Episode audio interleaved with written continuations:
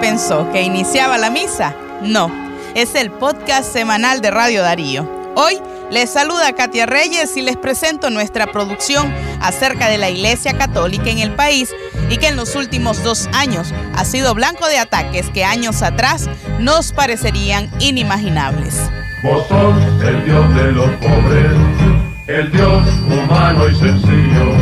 La Iglesia Católica en una Nicaragua rebelde. Así empezamos hablando de la Iglesia Católica. No nos referimos solo al templo al que usted ingresa jueves o domingo para participar de una misa, sino a toda la institución, incluyendo a sus servidores, los sacerdotes. No es de hoy y no solo en Nicaragua, en otros países y en todas las épocas hay sacerdotes que se han enfrentado al poder y esto le ha costado la vida.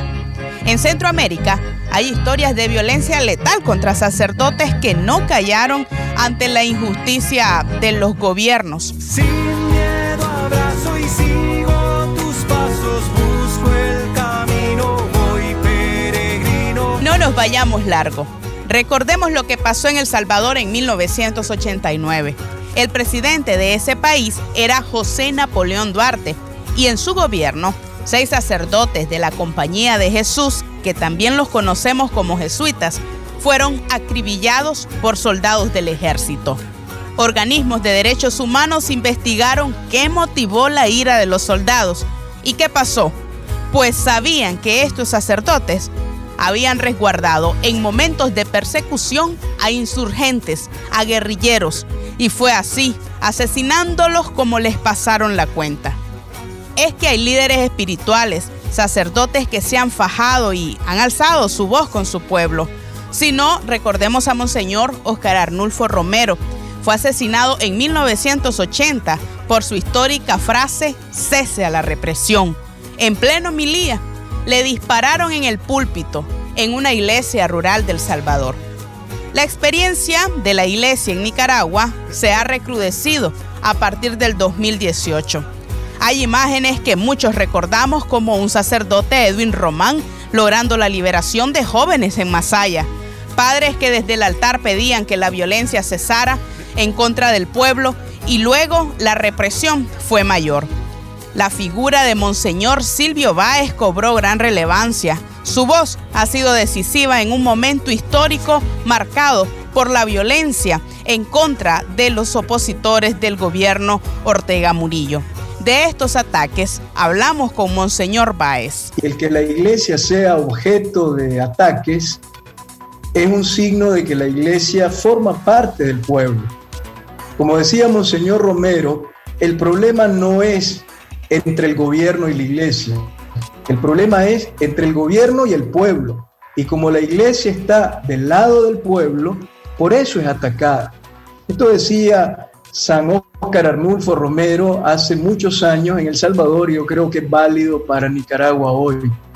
Eh, la iglesia es parte del pueblo de Nicaragua y lo que en este momento sufre de amenazas, intimidaciones, persecuciones, calumnias, es un signo de que la iglesia es parte de todo un pueblo que en este momento es víctima de toda una política represiva, de una dictadura que con la fuerza de, las armas pretende eh, continuar en el poder.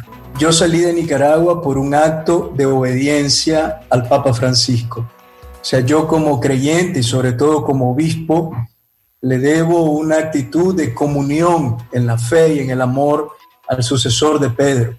Y el Papa me pidió expresamente que yo saliera de Nicaragua por un tiempo para proteger mi integridad personal. Entonces yo no me he exiliado.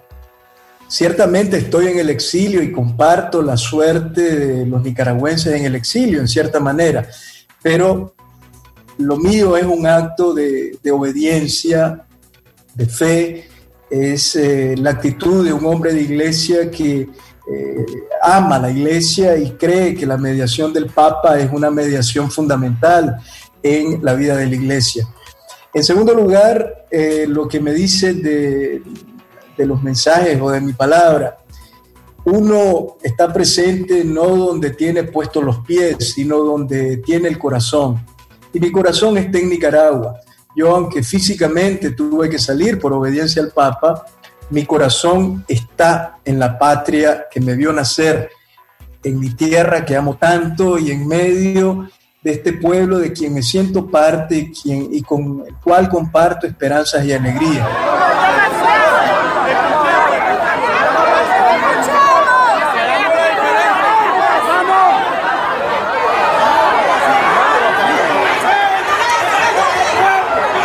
audio nos recuerda otro de los días grises que vivió la Iglesia Católica en nuestro país.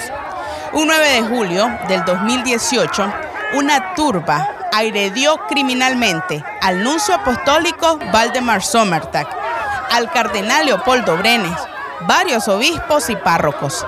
En ese entonces, la periodista Ivette Munguía trabajaba para el diario La Prensa y ella estaba entre el grupo de sacerdotes. Y nos acompaña hoy Hola Ivette, ¿cómo estás? Gracias a ustedes por la invitación y por tenerme aquí. Es un gusto. Ha sido toda una evolución. Eh, hace ocho años que concebíamos la iglesia con la imagen del cardenal Miguel Obando y Bravo, muy cercano al gobierno, y en estos ocho años hemos visto toda esta transición. Eh, uno de los eventos que yo recuerdo personalmente eh, fue la toma de el INS, caso que se conoció como Cupains, eh, recuerdo el papel de Monseñor Silvio Báez reprendiendo a Pedro Orozco, el líder de la Junta Sandinista aquí en Managua, después de eh, haber atacado a los ancianos en el INS eh, hubo una embestida eh, hacia la iglesia, puesto que los jóvenes que fueron atacados en el edificio del INS migraron hacia la, Catedral de Managua. Ahora la iglesia ha jugado un papel más proactivo en la defensa de los derechos humanos de los nicaragüenses y por ende también se encuentra enfrentada al gobierno, aunque ellos no lo quieran pero así, pues porque no es el rol de la iglesia enfrentarse al gobierno, no es una institución política, pero sí, en cierto modo, sí ha hecho su labor en defensa de la ciudadanía nicaragüense. Pero más me sorprendió, o tal vez ni me sorprendió, cuando los mediadores reunidos ahí en la Casa de los Pueblos con todos los señores obispos, encabezados por el cardenal,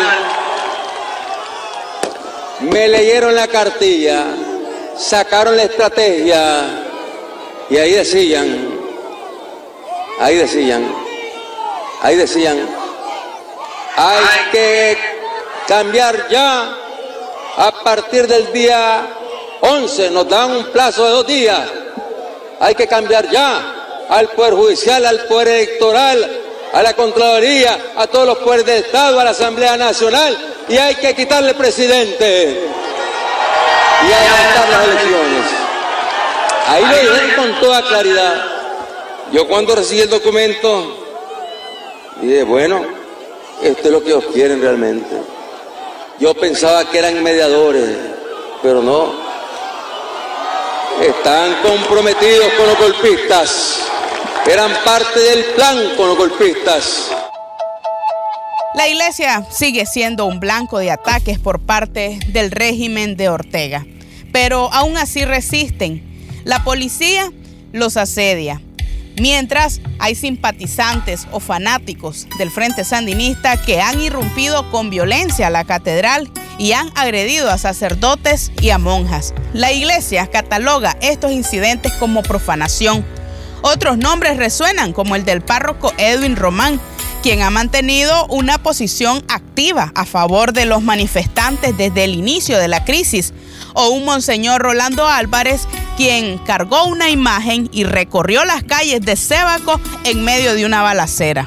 Estas son acciones que Daniel Ortega y Rosario Murillo no perdonan. Por el contrario, las agresiones son cada vez más graves. Estas imágenes publicadas por testigos en las redes sociales muestran el momento en que las llamas consumían la capilla de la sangre de Cristo en la Catedral Metropolitana de Managua. Así quedó la imagen de Jesús crucificado tallada en madera en cuestión de minutos. 382 años de historia fueron borrados por lo que jerarcas católicos consideran un sacrilegio planificado. Es un acto terrorista, un acto de amedrentar a la iglesia en su misión evangelizadora. Según el cardenal Brenes, el sujeto que provocó el siniestro estuvo al menos 20 minutos estudiando entradas y salidas del templo. ¿Por qué lo hicieron así, Señor? Una bomba estalló en la Catedral de Managua y esto ha causado el repudio de los fieles católicos.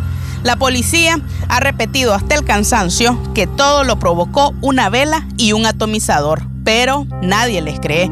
En ocasión reciente conversamos con el cronista Edgar Tijerino y también con Denis Martínez, el ex Big.